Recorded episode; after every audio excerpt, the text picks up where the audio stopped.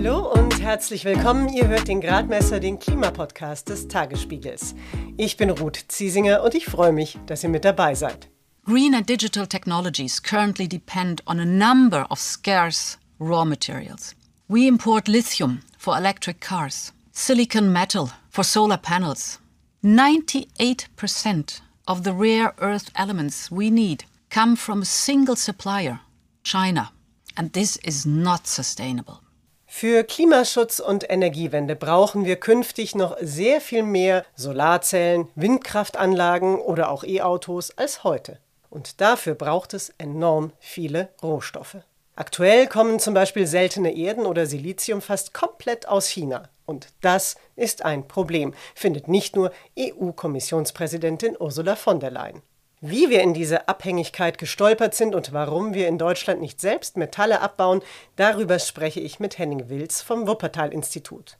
Und vor allem sagt er uns, was für Alternativen es gibt. Zum Abschluss dieser Folge freue ich mich dann auf Lorenz Marold. Er ist Chefredakteur beim Tagesspiegel und bringt große Veränderungen mit.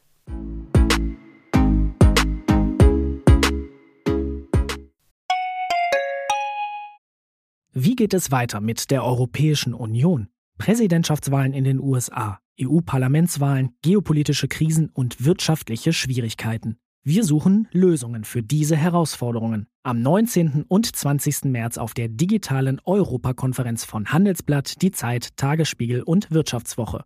Über die Zukunft Europas sprechen wir mit Bundeskanzler Olaf Scholz, Wirtschaftsminister Robert Habeck und vielen mehr. Kostenlose Anmeldung unter europe20xx.de.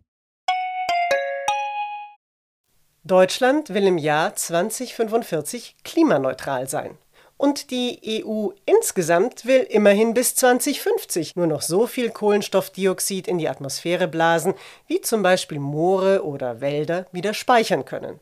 Dass dafür jetzt massiv neue Rohstoffe abgebaut werden müssen, ist schon aus Umweltschutzgründen zweifelhaft. Denn die Metallurgie ist meist eine ziemlich dreckige Angelegenheit. Doch es gibt Wege, wie wir das Energiewende-Rohstoffproblem besser lösen können. Zunächst aber sagt uns meine Kollegin Eva Köhler, welche Metalle besonders wichtig sind für die Energiewende und woher wir sie bekommen. Das Metall Nickel ist eines der Metalle, die in Akkus und wiederaufladbaren Batterien eingesetzt wird. Deshalb ist das Metall auch für die Energiewende sehr wichtig. Das meiste Nickel exportieren Indonesien, die Philippinen und Russland. Kupfer brauchen wir überall dort, wo Strom fließen soll. Es ist in Kabeln, in Infrastruktur, in Windkraftanlagen und Solaranlagen, in Stromspeichern und in E-Autos. Ohne Kupfer geht das alles nicht. Gefördert wird das Metall vor allem in Chile. Ja, aber warum reden wir denn jetzt eigentlich alle über China, wenn es um die neue Rohstoffabhängigkeit geht? Nun, hört einfach weiter Eva zu. Hinter dem Begriff seltene Erden verbergen sich insgesamt 17 verschiedene Metalle. Unter anderem das Metall Neodym, das in starken Dauermagneten eingesetzt wird, die unter anderem beim Umwandeln von Windenergie in Strom eine große Rolle spielen. Das heißt, Teil von Windkraftanlagen sind. Seltene Erden finden wir aber auch in LED-Leuchten, Handys und Tablets. Rund 98 Prozent davon liefert China. Lithium. Das Metall kennen wir vor allem aus unseren Handy-Akkus, die von Lithium-Ionen-Akkus betrieben werden. Lithium wird aber auch in Akkus von E-Autos eingesetzt. Importiert wird es vor allem aus Chile, Australien und aus China. Silizium finden wir vor allem in Solarzellen. Es ist aktuell das beliebteste Halbleitermaterial der Welt und hilft dabei, Sonnenlicht in elektrischen Strom umzuwandeln. Das meiste Silizium weltweit kommt aus China. Kein Wunder, dass nicht nur Ursula von der Leyen bei wichtigen Rohstoffen ein China-Problem sieht. Henning Wills geht das ähnlich. Und von ihm erfahren wir jetzt auch einiges über Möglichkeiten, dieses zu lösen.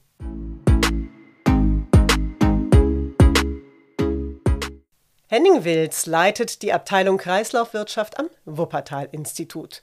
Er beschäftigt sich unter anderem mit Ressourceneffizienz und damit, wie weniger Abfall mehr Wirtschaftlichkeit bedeutet. Gesprochen haben wir im Videocall. Wir wollen ja die Energiewende vorantreiben. Also das heißt, wir wollen weg von den fossilen Energien hin zu den erneuerbaren. Und in diesem Prozess soll dann Deutschland im Jahr 2045 tatsächlich klimaneutral sein. Bis das dann aber soweit ist, braucht es dafür ganz, ganz viele Windkraftanlagen, Solaranlagen, neue Stromleitungen, Batterien für E-Autos und noch eine ganze Reihe mehr. Und ich würde jetzt gerne von Ihnen zunächst wissen, was sind denn da für die wichtigsten Rohstoffe, die wir dafür brauchen? Genau, also das, das Spannende ist, die Rohstoffe, die wir da brauchen, die brauchen wir auch für ganz viele andere Dinge. Also es gibt jetzt keinen Rohstoff, wo man sagt, so das ist jetzt der, den wir für die Energiewende brauchen, sondern das sind so Dinge wie Kupfer, das ist Lithium, das ist Indium, das ist Palladium. Ja, also Dinge, die einem aus ganz anderen Bereichen auch geläufig sind. Ja, oder vielleicht auch nicht geläufig sind. Also ich genau, glaube, also manche davon nicht, aber Kupfer, genau, ne, da, da weiß man, wofür man das verwendet. Und wir brauchen das halt total dringend auch für die Energiewende. Nickel zum Beispiel, das ist auch ein Metall, was wir für die Energiewende brauchen, weil man das in wieder aufladbaren Batterien verwenden kann. Das haben wir bisher zu großen Teilen aus Russland bezogen, was aus naheliegenden Gründen jetzt etwas kompliziert wird. Und seltene Erden, das sind ja keine Erden, sondern es sind Metalle, die stecken zum Beispiel in Windkraftanlagen und auch in E-Auto-Batterien. Und diese seltenen Erden, die kommen aus China zum aller, allergrößten Teil. Der Bundesverband der deutschen Industrie, der ist inzwischen da jetzt ganz hoch alarmiert. Wie riskant schätzen Sie denn die Lage da ein? Genau, ich glaube, das ist gut, dass man darüber redet, weil wir ne, reden bei den Russland-Importen ganz viel über Erdöl und Erdgas und das ist natürlich auch wichtig, da unabhängiger zu werden. Aber Sie hatten es gesagt, äh, Nickel, ne, 40 Prozent unseres Nickels kommt aus Russland und ich glaube, was die letzten Jahre gezeigt haben, es ist hochriskant, bei solchen Rohstoffen, auf die wir ganz zentral angewiesen sind, abhängig zu sein von einzelnen Ländern. So, und bei den seltenen Erden ist es noch viel massiver. Also je nachdem, welche seltene Erden sind ja so eine Gruppe von einzelnen. Da kommen teilweise 99 Prozent der Metalle kommen dann aus China. Und wenn China irgendwann mal sagt, wir regulieren das in einer Art und Weise oder bis hin zu wir verbieten den Export, was auch schon mal kurzzeitig so war, Ne, dann liegen bei uns wirklich ganze Lieferketten brach. Und dann können wir bestimmte Technologien einfach nicht mehr entwickeln und nicht einsetzen, obwohl wir sie aus Klimaschutzgründen und aus ganz vielen anderen Gründen ganz dringend bräuchten. Und das macht sie ähm, so kritisch. Also die Europäische Kommission hat eine Liste der kritischen Rohstoffe entwickelt das sind alles nicht Rohstoffe, wo wir glauben, dass uns jetzt irgendwie weltweit, dass sie uns ausgehen, sondern sie sind kritisch, weil wir uns nicht darauf verlassen können, dass diese Länder sie uns tatsächlich zuverlässig liefern. Sie sagen, kritisch sind sie nicht, weil sie uns ausgehen könnten, sondern es geht um, eben um die Frage, werden sie uns geliefert? Trotzdem, es gibt ja unterschiedliche Berechnungen, wie sich der Bedarf im Blick auf verschiedene Metalle entwickeln wird. Und wenn wir jetzt zum Beispiel mal Lithium und Kupfer angucken, dann sagt die internationale Energieagentur, dass sich der Bedarf bis zum Jahr 2040 möglicherweise um das 40-fache steigern wird. Das sind unglaubliche Mengen. Also ich muss ganz ehrlich gestehen, mir fehlt da so ein bisschen die Vorstellung, wie viel das dann so ist und wie das eigentlich aussieht. Vielleicht können Sie ja auch ein Stück weit erklären, von was für Prognosen Sie denn ausgehen im Blick auf wichtige Rohstoffe und vor allem, was das für Deutschland bedeutet.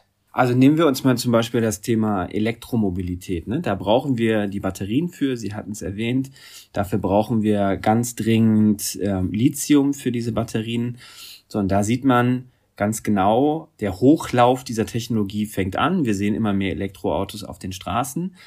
Und die Prognosen, die es dazu gibt, sagen, wir werden alleine für diese einzelne Technologie, also Elektrofahrzeuge, viermal so viel Lithium brauchen, wie wir noch vor einigen Jahren insgesamt weltweit produziert haben. So, und da sieht man, dass ein ganz massiver Kampf darum entstehen wird, wer hat Zugriff auf diese Metalle, wer kann wirklich zuverlässig auch in neue Anlagen, in neue Werke investieren, die halt nur dann Sinn machen, wenn man tatsächlich Zugriff darauf hat.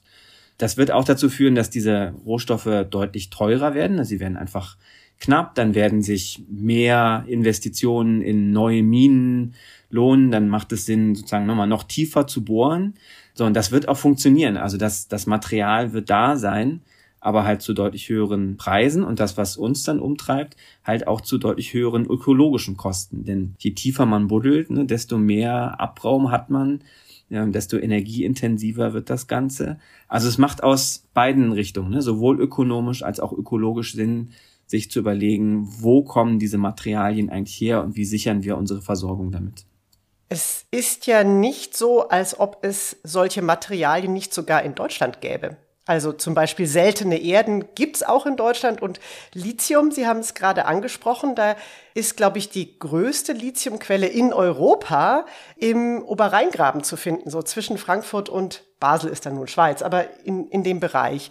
Warum bauen wir denn die Metalle nicht einfach selbst ab, wenn wir sie so dringend brauchen? Also da muss man sich mal Bilder angucken, wie so eine Lithiummine in Chile zum Beispiel aussieht oder eine, eine Kupfermine. Ne, das sind riesige Bauwerke mit gigantischen Mengen an Abraum. Da wird sehr, sehr viel Umwelt zerstört. Ne? Das sind ähm, Umweltbelastungen. Wir, ne? wir haben die Diskussion jetzt gerade im, im Rheinischen Revier zum Beispiel. Ne? Will man sowas wirklich? Und sowas neu aufzusetzen in Deutschland ne, würde wahrscheinlich ein Jahrzehnt dauern vom Planungsrecht und die andere Frage ist, ne, wollen wir uns diese Umweltbelastungen tatsächlich quasi vor die Haustür holen? So, und da sind wir in den letzten Jahren halt sehr gut da drin gewesen, diese Form von ökologischen Kosten, die wir verursachen, halt zu exportieren und die Rohstoffe dann aus anderen Bereichen zu holen. Nehmen wir mal das Beispiel der, der seltenen Erden. Also es gibt da auch in Frankreich schon bestehende Minen, die man eigentlich auch relativ schnell wieder reaktivieren könnte. Das Problem an den seltenen Erden ist, die sind in Gesteinsschichten, wo sie auch eine hohe radioaktive Belastung haben, ne? also so eine natürliche Radioaktivität. So, und das wollen wir einfach nicht hier haben, weil wir da kurzfristig sagen, das sind Umweltschäden, die wollen wir nicht. Gleichzeitig brauchen wir das Material, um langfristig den Klimawandel irgendwie in den Griff zu kriegen.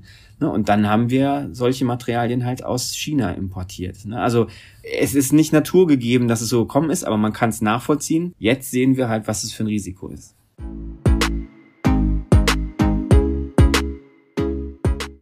Das nennt man übrigens Not in my backyard Mentalität. Wir wollen einerseits billige Rohstoffe, andererseits wollen wir nichts mit Müll und Umweltschäden zu tun haben, die beim Abbau entstehen.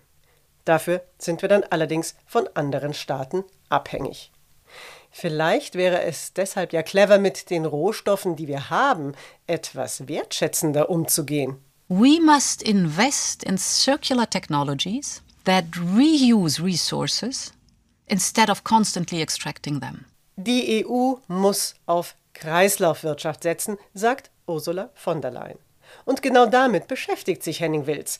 Ich wollte deshalb zunächst von ihm wissen, was genau ist denn Kreislaufwirtschaft? Also die Idee von Kreislaufwirtschaft ist, den Wert von Rohstoffen und von Produkten am Ende der Nutzungsphase so intelligent und so optimal wie möglich zu erhalten. Na, aktuell nutzen wir unsere Produkte häufig erschreckend kurz und danach schmeißen wir sie weg und dann sind wir in Deutschland sehr gut darin, sie sicher zu entsorgen. Ganz viele Dinge verbrennen wir, aber wir gewinnen die Rohstoffe daraus nicht wieder zurück. Ne? Also die Idee ist auch hier wieder kurzfristig sicher sein, dass der Abfall für uns kein Problem darstellt. Aber langfristig bräuchten wir die Sachen halt wieder zurück. Das ist, glaube ich, die Idee der Kreislaufwirtschaft. Das Spannende daran ist, man müsste dann halt ganz vorne anfangen, weil ganz häufig entscheidet sich schon beim Produktdesign, kann ich eigentlich am Ende sinnvoll Rohstoffe aus diesen Produkten wieder zurückgewinnen. Ne? Wenn die in ganz kleinen Mengen überall im Produkt verteilt sind, ne, dann wird das sehr, sehr schwierig. Wenn ich genau weiß, wo die sind und die sind da relativ konzentriert, dann kann sich das Ganze rechnen.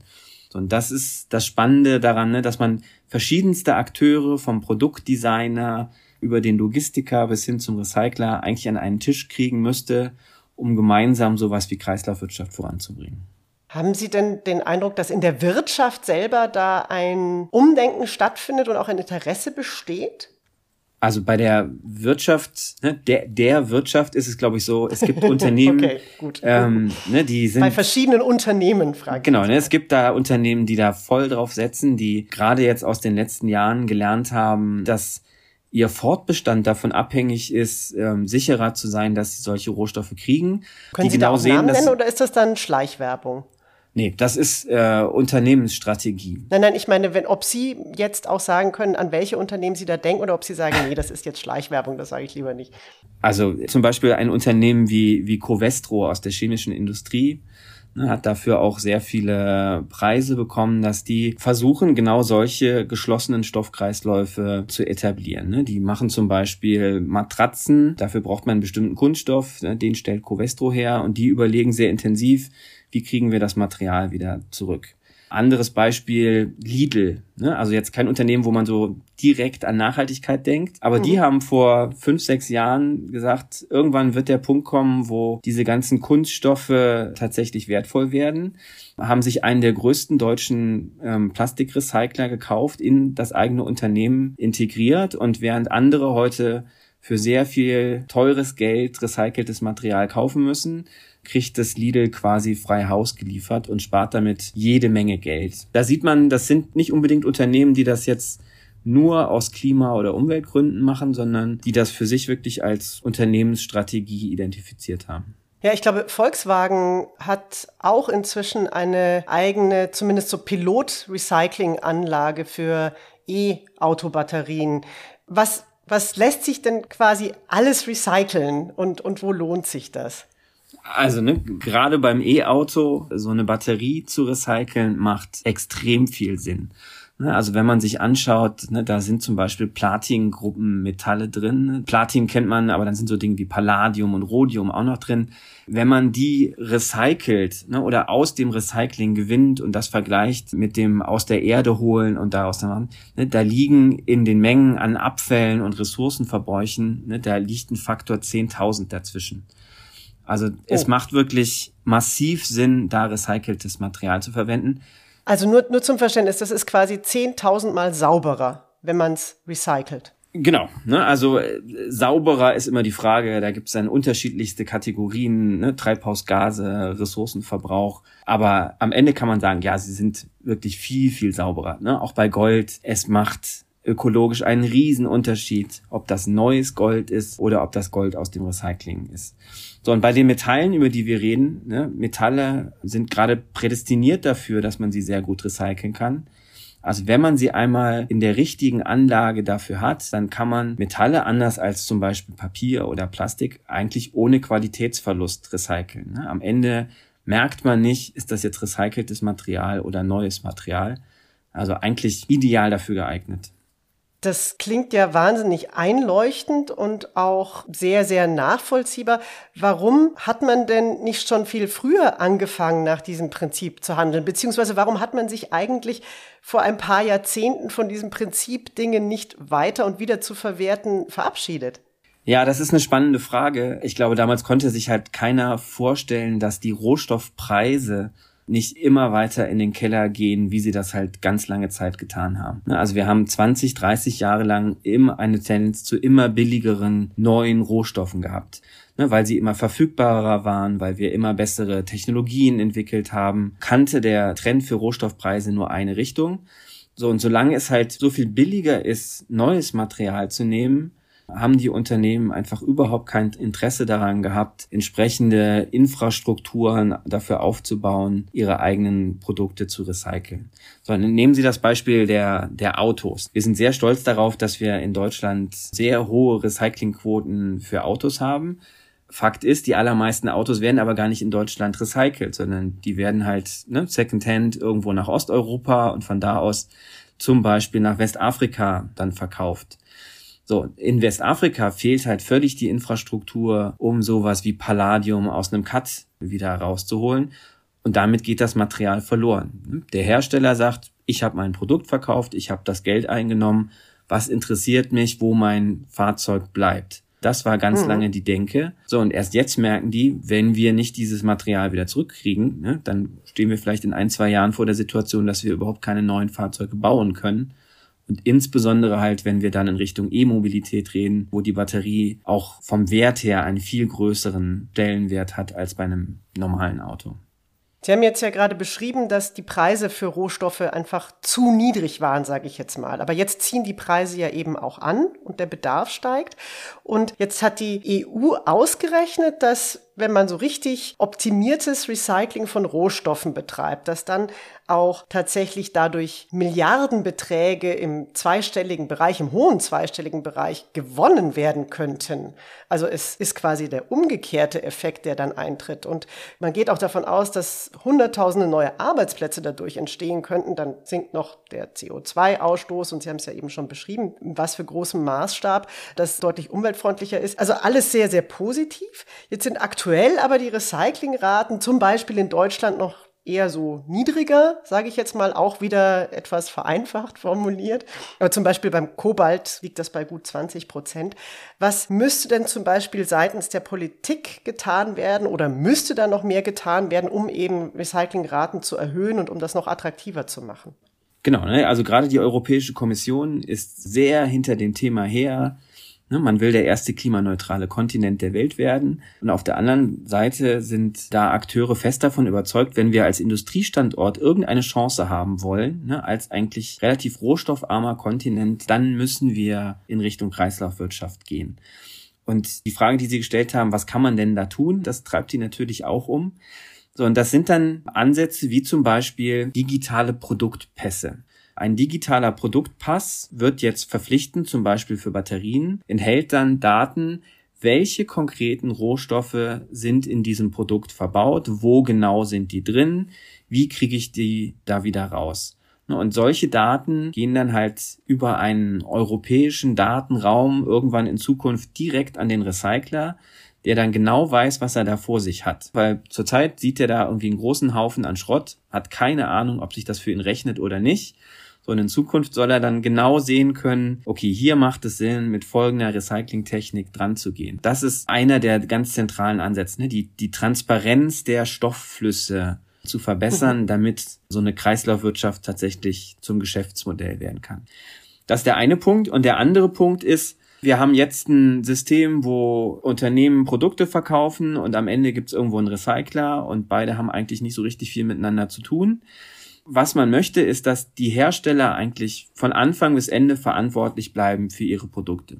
Also die sogenannte erweiterte Herstellerverantwortung. Man will, dass die Unternehmen gezwungen werden, ihre Produkte tatsächlich wieder zurückzunehmen. So, und damit haben die natürlich auch einen Anreiz, sie so reparatur- und recyclingfreundlich wie irgendwie geht zu gestalten. Mhm. Also wenn, wenn die Dinge halt irgendwann selber wieder auf dem eigenen Hof stehen, dann überlegt man sich halt auch vorher, was fange ich denn damit dann an.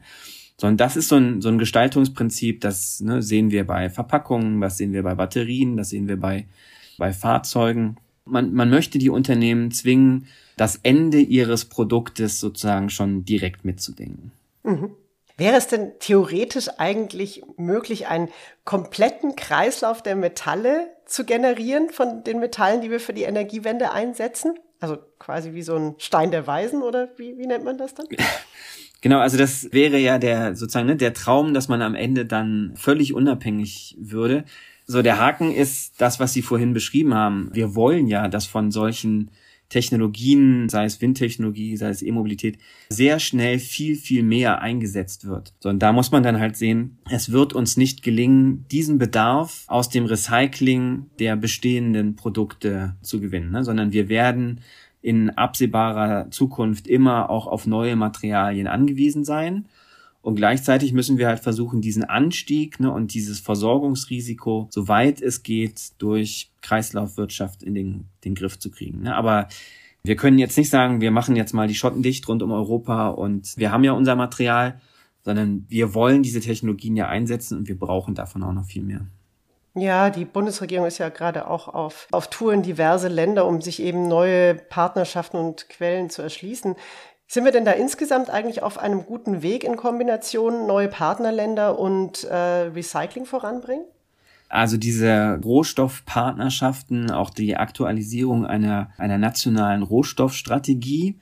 Ich glaube, da wird gerade viel vorangetrieben, genau solche Abkommen zu gestalten, weil man halt sieht, China hat das sehr strategisch gemacht, hat sich in Afrika eine ganz zentrale Akteure entweder eingekauft oder an sich gebunden. Da sind wir vielleicht noch gerade früh genug.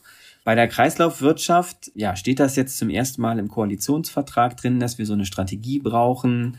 Da sind wir noch mitten im Entwicklungsprozess, sondern guckt man relativ neidisch zu Ländern wie den Niederlanden, die decken schon heute mehr als dreimal so viel ihres Rohstoffbedarfs in der Industrie aus dem Recycling wie wir. Die haben die gleichen Produkte.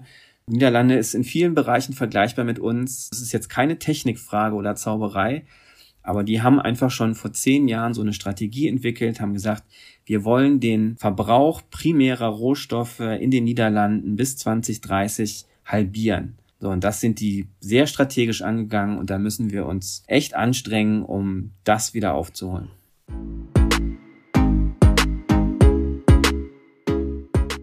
In Sachen Kreislaufwirtschaft und Recycling haben wir in Deutschland einiges nachzuholen, sagt Henning Wills.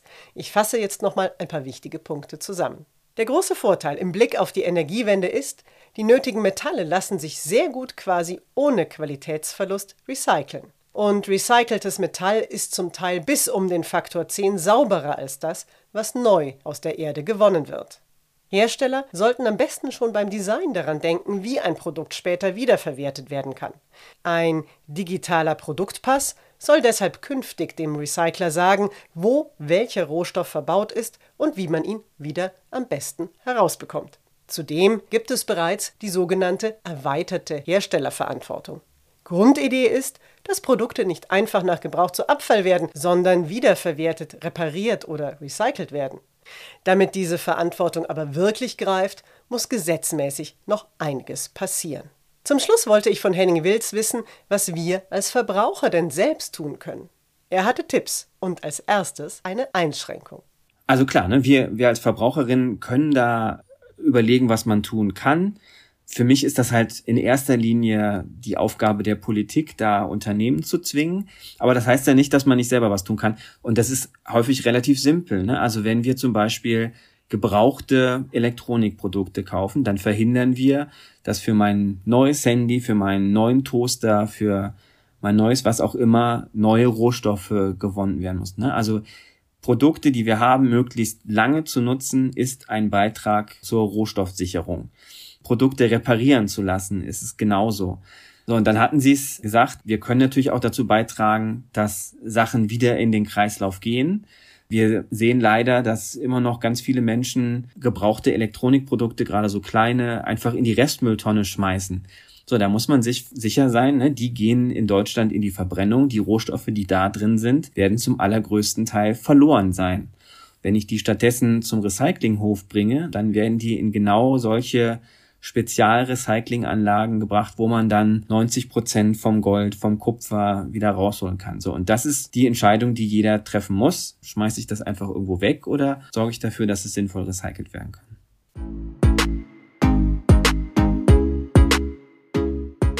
Zu Beginn der Folge habe ich euch ja meinen Chefredakteur Lorenz Marold angekündigt. Denn beim Tagesspiegel stehen große Veränderungen an. Ich finde es schön, wenn ihr das von Lorenz direkt erfahrt. Und wenn ihr gleich denkt, da höre ich doch auch einen Hund bellen, nun, da habt ihr auch völlig recht. Der kommende Dienstag, also der 29. November, das ist ja so ein richtig besonderer Tag für den Tagesspiegel, weil sich die Zeitung dann auch enorm verändert. Also im Prinzip werden aus einer Zeitung dann zwei. Freust du dich darauf? Ja, und das seit vielen, vielen Monaten. Wir arbeiten ja schon sehr, sehr lange an dem Projekt. Man muss aber auch sagen, es ist nicht ein reines Zeitungs-Redesign-Projekt, sondern wir haben ja, weißt du, die ganze Redaktion umgebaut. Wir haben alles neu aufgesetzt. Wir haben die Redaktion zum Teil neu entwickelt, ein internationales Department dazu bekommen. Wir haben seit längerem Jahr das Innovation Lab. Wir haben auch die Podcasts weiterentwickelt, die Newsletter. Das heißt, wir haben uns in den letzten fünf, sechs Jahren enorm schon verändert. Ähm, und dass wir jetzt die Zeitung auch noch verändern, ist eigentlich ein logischer Schritt davon. Mhm. Wenn wir Zeitung sagen, meinen wir natürlich beides, die Zeitung auf Papier, vor allen Dingen aber auch das E-Paper. Ja, kannst du ein bisschen erzählen, was denn jetzt aber noch Neues, was jetzt noch dazu kommt, eben unsere Leserinnen, Leser, Nutzerinnen, Nutzer erwartet? Ja, das mache ich gerne. Also das große Ziel von uns war, den Tagesspiegel auch mit der Zeitungsform auf ein nationales Niveau zu hieven. Wir sind digital dort längst angekommen, bei der Reichweite auf Augenhöhe mit den großen wie SZ und FAZ, auch der Zeit. Äh, und das wollen wir jetzt mit der Zeitung auch machen. Dafür haben wir die Zeitung in der Tat zweigeteilt. Wir werden also künftig nicht mehr vier Zeitungsbücher haben, die nach Ressorts gegliedert sind, sondern zwei Zeitungsbücher haben. Eins, das das nationale, internationale covert und das andere Buch, das sich ähm, rein um Berlin und Brandenburg kümmert. Das heißt also, wir haben auch die Redaktionen im Grunde genommen zweigeteilt. Wir haben also künftig Wirtschaft in Berlin und überregional. Wir haben Kultur in Berlin und überregional. Das heißt, es sind sehr, sehr starke Doppelressorts geworden. Und das führt eben auch dazu, dass auch Leserinnen und Leser außerhalb von Berlins ähm, wissen und lesen, dass der Tagesspiegel eine Zeitung ist mit einem nationalen Teil. Das heißt also, dass nicht überall die Berliner Brille aufgesetzt wird, sondern nur im Berlin-Teil. Und das ist eben die einschneidende Veränderung.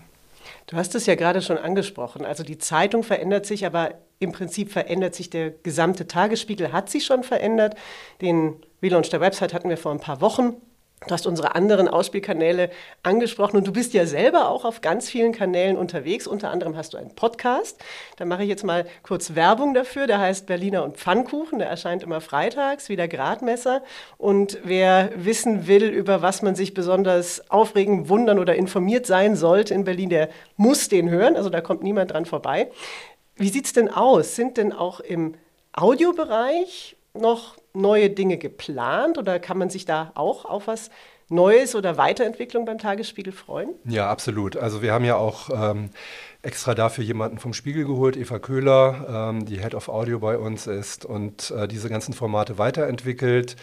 Es ist in der Tat so, dass sehr, sehr viele Redakteurinnen und Redakteure auch mit Ideen zu uns kommen und wir jetzt ein bisschen filtern, in welcher Priorität wir was machen. Äh, wir haben ja sehr erfolgreiche Formate. Du warst ja auch Pionierin so ein bisschen damit, mit dem Gradmesser. Der ähm, Berliner und Pfannkuchen-Podcast ist ja sozusagen ein Checkpoint-Podcast-Format. Da gibt es noch ein zweites, die Runde Berlin, wo die äh, Ann-Kathrin äh, Hipp als Checkpoint-Redakteurin immer mit ähm, einem Prominenten einmal rund um die Stadt fährt. Mhm. Also da ist eine Menge Fantasie auch drin. Äh, und da ist auch eine Menge von, von uns noch zu erwarten in der nächsten Zeit, was die Podcasts betrifft. Wenn ihr den neuen Tagesspiegel genauer kennenlernen wollt, könnt ihr übrigens an unserer Podcast-Umfrage teilnehmen. Für alle, die mitmachen, gibt es den Tagesspiegel sechs Wochen lang digital und kostenlos. Den Link zur Umfrage findet ihr in den Show Notes. Den Gradmesser gibt es nächste Woche natürlich auch wieder. Da schauen wir auf die Welt-Naturschutzkonferenz im Dezember. Denn Klima und Biodiversität hängen viel enger zusammen, als uns oft bewusst ist. Auch hier in Deutschland. Wenn ihr den Gradmesser abonniert, verpasst ihr die Folge nicht. Ihr findet ihn auf allen bekannten Podcast-Plattformen. Mich erreicht ihr unter gradmesser.tagesspiegel.de. Und euch allen wünsche ich jetzt eine möglichst schöne Zeit. Mein Name ist Ruth Ziesinger. Vielen Dank für euer Interesse und hoffentlich bis zum nächsten Mal.